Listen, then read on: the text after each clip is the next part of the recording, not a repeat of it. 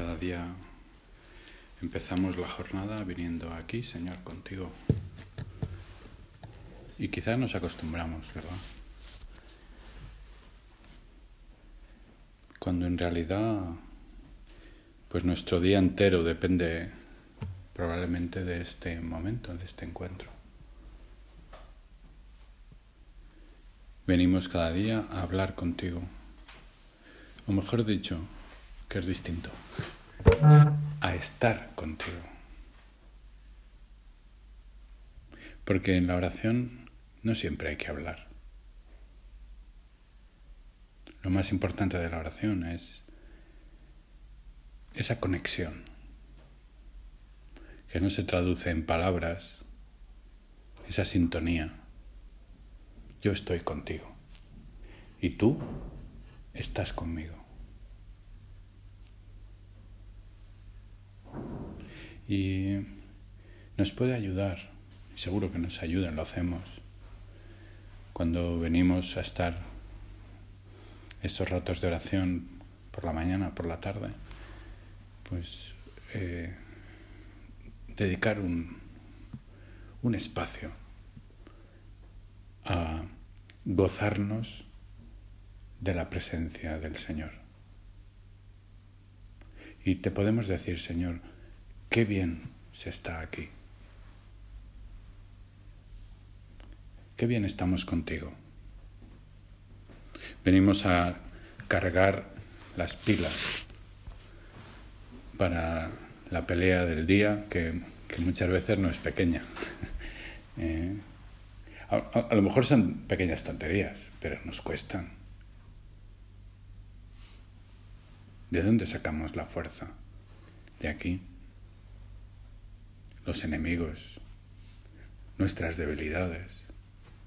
¿Dónde podemos vencerlos? ¿Con qué fuerza? Y aquí, Señor, venimos y con solo mirarte, qué importante es mirar. Esa es una de las fijaciones a mí que me, se me han quedado, ¿eh? que ya voy entrando en una cierta edad. ¿eh? Y mirar. ¿Cuánto se dice con una mirada? Y a veces ves a los jovencillos que vienen a estar contigo, Señor, y se ponen así mirando. ¿eh? y dices, pero a ver, ¿qué puedes estar rezando, hijo mío? ¿Qué puedes estar rezando? Y sin embargo, luego vemos otras miradas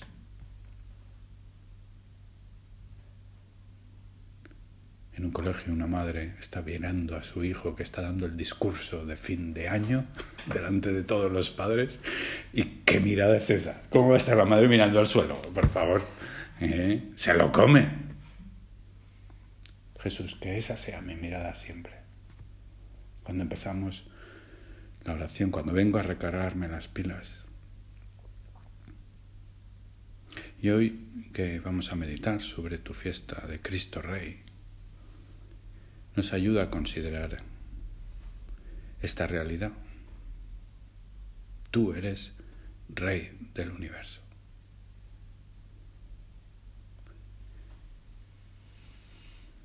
Pero para ti el universo es poco. Por eso has hecho un mundo inmenso, que no sabemos ni dónde está el fin. Es poco para ti.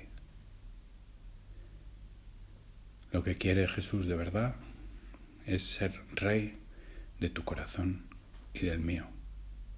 Ahí es donde quiere reinar. Y ahí es donde no puede entrar si tú y yo no le abrimos el corazón.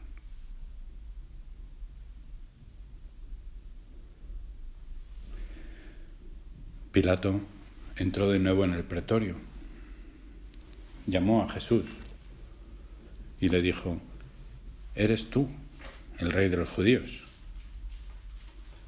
Jesús contestó, ¿dices esto por ti mismo o te lo han dicho otros de mí? Pilato respondió, ¿acaso yo soy judío? Tu gente y los pontífices te han entregado a mí. ¿Qué has hecho? Jesús respondió, mi reino no es de este mundo. Si mi reino fuera de este mundo, mis servidores lucharían para que no fuera entregado a los judíos, pero mi reino no es de aquí. Pilato le dijo, luego tú eres rey. Jesús contestó, tú lo dices, yo soy rey. Para esto he nacido, para esto he venido al mundo, para dar testimonio de la verdad. Todo el que es de la verdad escucha mi voz. Jesús es rey. Cristo es rey, es el rey de la gloria. Abrid las puertas al rey. Son salmos que repetimos de vez en cuando y que a lo mejor no entendemos el significado o no lo concienciamos con, no sé cómo se dice.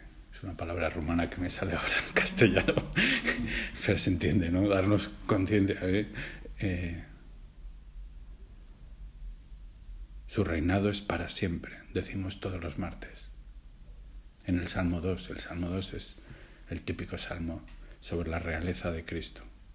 Tu reinado, Jesús, es para siempre. Todos los reyes del mundo te servirán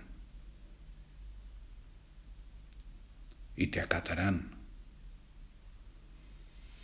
Así ha sido la revelación en el Antiguo Testamento para que lo entendamos. Es curioso, ¿no? La revelación. No sé si habéis visto alguna vez a un hombre de Cromañón ¿eh? en alguna foto. Pero te pones y dices, a ver, ¿cómo puede este mono eh, eh, entender lo que es la caridad? Solo pensaba en comer y en matar al enemigo. O sea, es. Con esos. Con, con, con esos has tenido que vagarte tú, Señor, y prepararlos poco a poco hasta la gran revelación que es lo que meditamos hoy, tu amor, Rey de nuestros corazones. Quieres que tu amor, tu mismo amor, reine en mi corazón. Pero durante muchos siglos te has revelado como Dios poderoso, más poderoso que los demás, con su brazo de hierro, ganando sin recursos. Y nos acordamos de esas escenas, ¿no? De los jueces de Israel que con 30 hacían frente a ejércitos de 3.000 y los machacaban, porque no los machacaban ellos, los machacaba el Señor. Y cuando alguien se las daba de guay y quería hacerlo con sus fuerzas, perdía. A Moisés le, le tenían que levantar los brazos. En oración ya no podían sus fuerzas, porque sólo así su ejército ganaba a los amalecitas.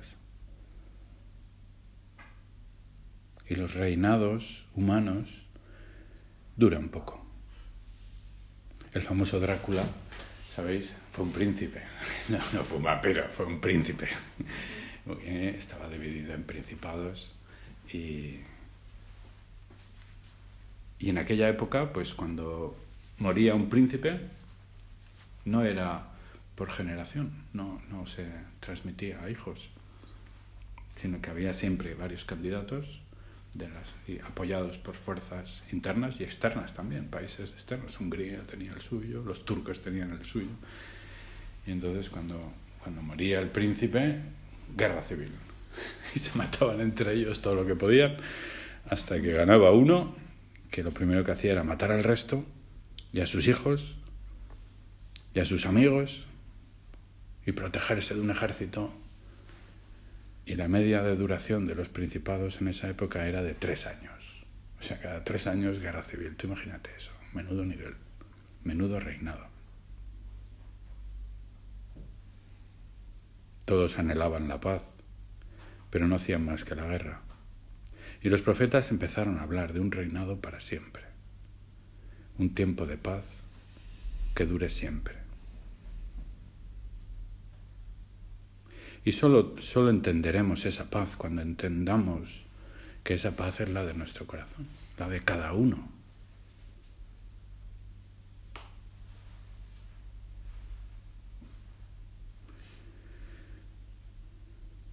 Otra escena que del Evangelio donde el Señor se manifiesta como Rey es en su entrada triunfal en Jerusalén, montado en un borrico, humilde, con ramos y palmas que eran símbolos del rey. Y la gente estaba convencida, por eso gritaba, Osana, hijo de David. Pensaban que esa profecía de que venía el rey definitivo se estaba cumpliendo. ¿Quién podía curar leprosos, ciegos, enfermos, de tener tormentas? Solo tú, Señor. Pero el Señor entra humilde. Mi reino no es de este mundo. No me interesan estos temas. No es que no me interesen, es que no he venido a resolverlos. Lo que ha venido a resolver es el amor de nuestro corazón para enfrentar esos problemas.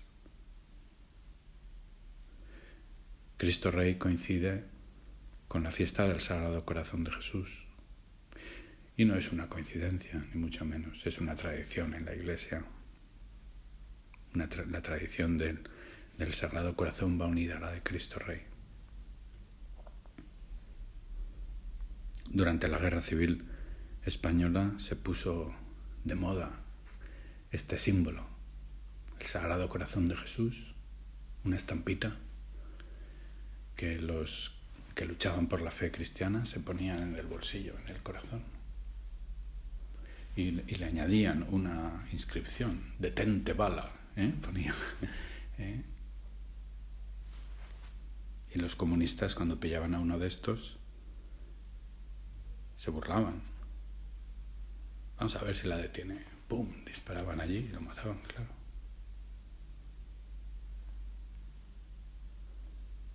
Cristo Rey, Sagrado Corazón. ¿Por qué el Señor elige el corazón y no la inteligencia? El hombre tiene inteligencia y voluntad. Y la, la advocación, tanto a Jesús como a María, es siempre con el corazón. Imagínate que hubiera devoción a la inteligentísima cabeza de Jesús, ¿no? Sería como un poco absurdo, ¿no? Bueno, nos parece absurdo. Sin embargo, el Sagrado Corazón de Jesús, no. Es lógico.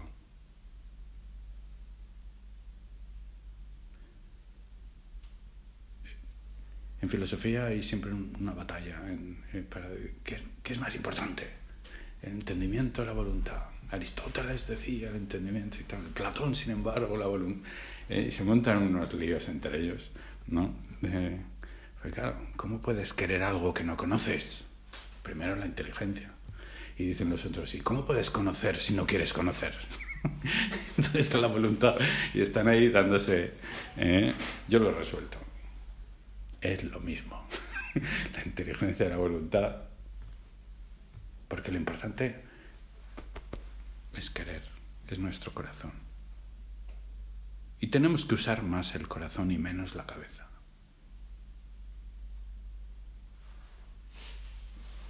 Es más importante tener buenos sentimientos que resolver algunos problemas.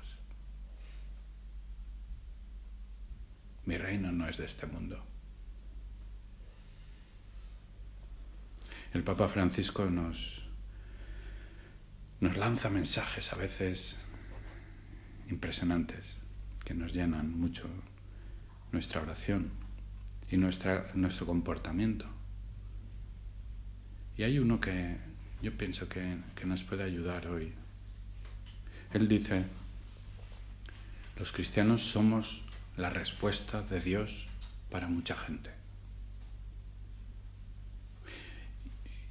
Y podemos poner el siguiente ejemplo, ¿no? Un, un pobre.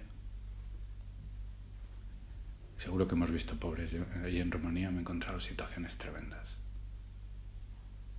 Una madre con un bebé en la calle a menos cuatro bajo cero, con un cartelito diciendo necesito 10 euros para pagar el alquiler de mi casa.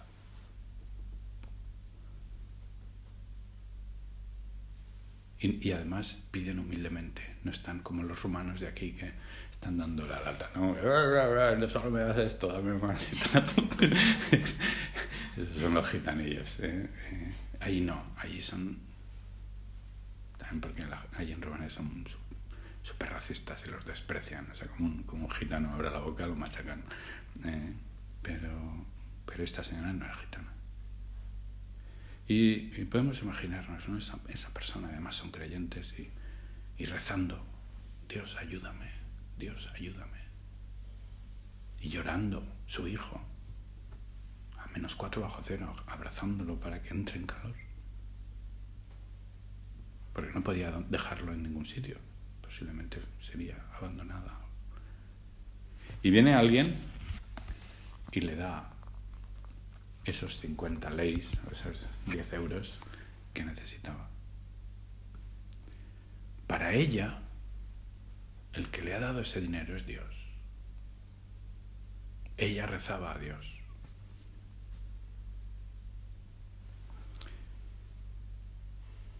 Y quizás ha sido Dios a través tuyo. Por eso el Papa dice, cuando des dinero, no des solo dinero, cógele de la mano, háblale, sonríele, acaríciale.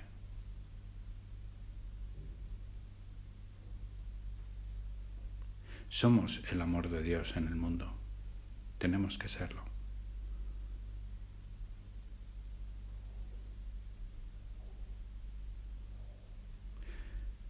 El reino de Jesucristo no es terreno sino en nuestro corazón.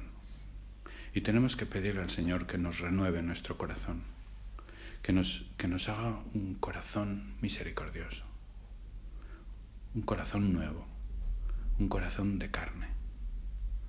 En la Santa Misa hay un gesto que repetimos todos los días, pero quizá ahora puede tener una mayor trascendencia. Es cuando nos golpeamos el pecho.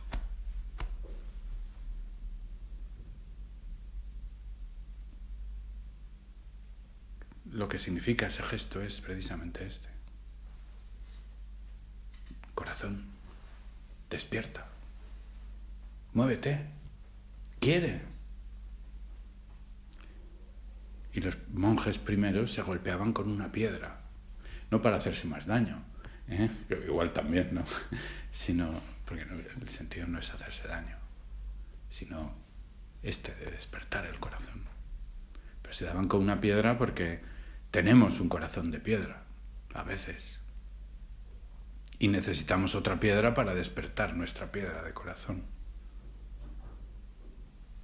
Esas son las contradicciones de cada día. Esas son nuestras luchas. Esos son las pequeñas, los pequeños roces que podemos tener. Son esas piedras que golpean nuestro corazón, pero que pueden despertar nuestro amor.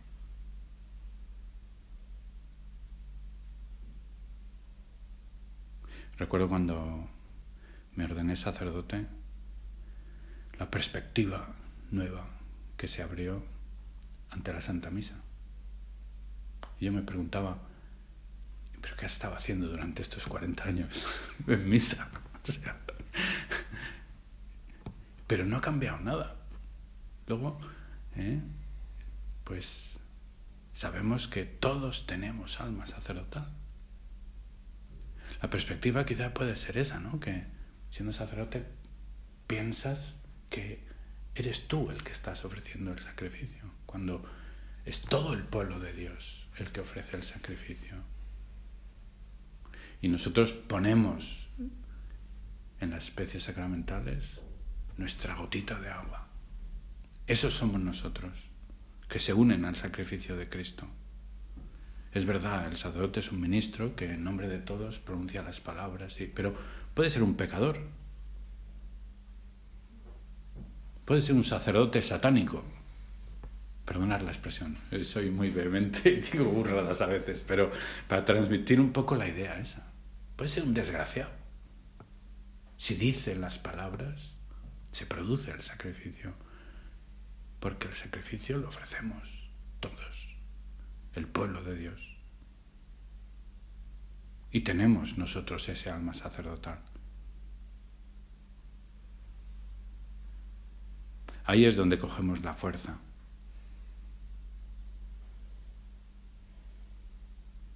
Que vivamos la misa con ese alma sacerdotal. Que no seamos espectadores. Yo ofrezco mi sacrificio, que es mi cuerpo y mi sangre junto a la de Cristo. Y cuando el sacerdote dice, este es mi cuerpo que se entrega por el perdón de los pecados, ese es mi sacrificio que se entrega. Ahí coge sentido todas nuestras luchas, todo nuestro sacrificio, todas nuestras renuncias, todo. ¿eh?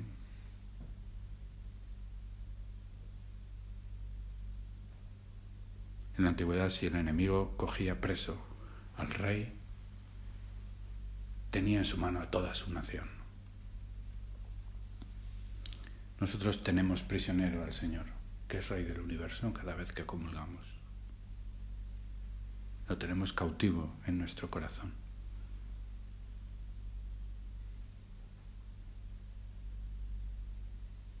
Y Él es la prenda de nuestra dichosa resurrección y de nuestra vida eterna.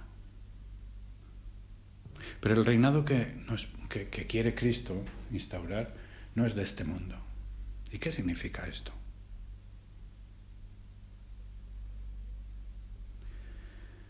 Pues pensaba que nos podía ayudar este, esta consideración. Lo importante no son las soluciones, las estrategias, la efectividad, las soluciones ideales. Y a veces nos atascamos con estas cosas, ¿verdad? Queremos hacerlo bien, queremos que haya mucha labor apostólica, queremos que haya orden, que haya una convivencia ideal, que cada uno haga su plan, que se gobierne ¿eh?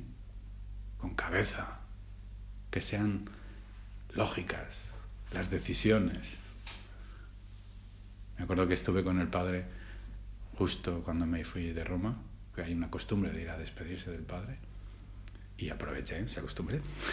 Fuimos varios. Y, y, entonces cuando ya el padre habla poquito, ¿eh?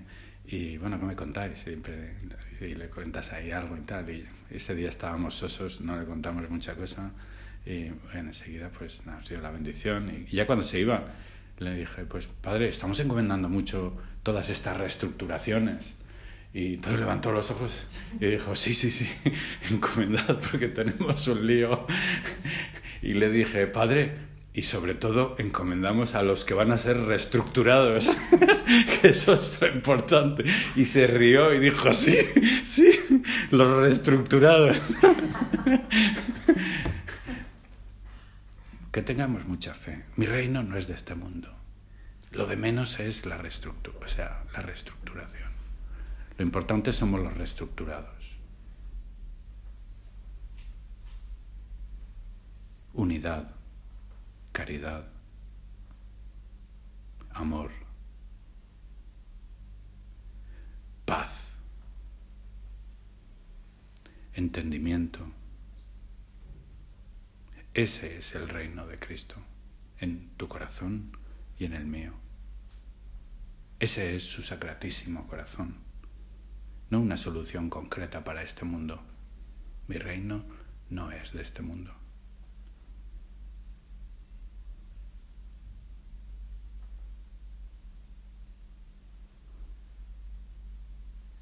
Que seamos todos una sola cosa.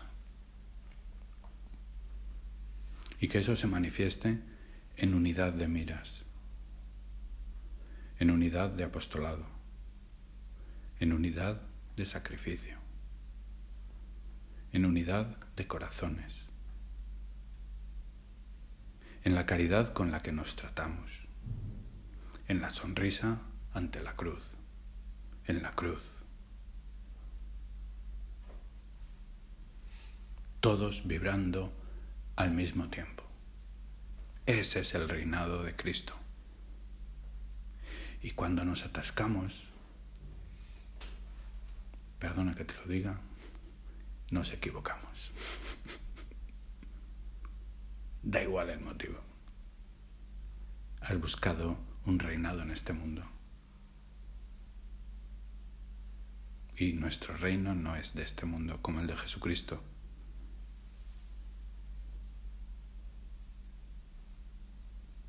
Buscar, buscar las soluciones en el corazón de Jesús, en el corazón inmaculado de María, para llegar a ese corazón misericordioso de Jesús tenemos esa autopista que es el corazón inmaculado de María. ¿Por qué el corazón de María es inmaculado y el de Jesús es misericordioso? Es una pregunta filosófica.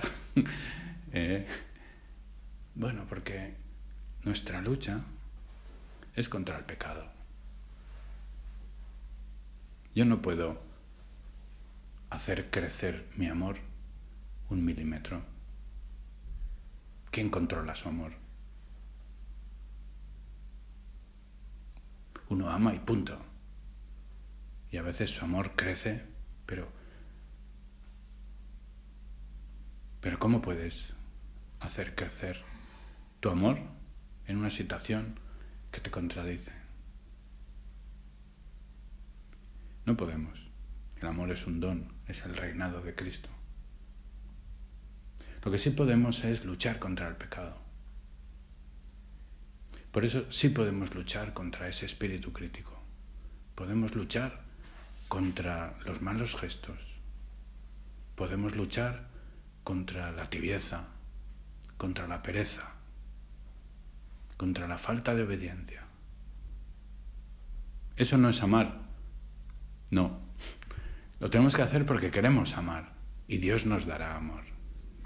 Y cuando nos dé el amor Dios, nuestro corazón explotará. Y ya no tendremos que luchar tanto, porque nos saldrá solo. Estaremos en el auténtico y verdadero reinado del corazón misericordioso de Jesús. Señor, no quiero tener sentimientos negativos. Quiero tener un corazón bueno.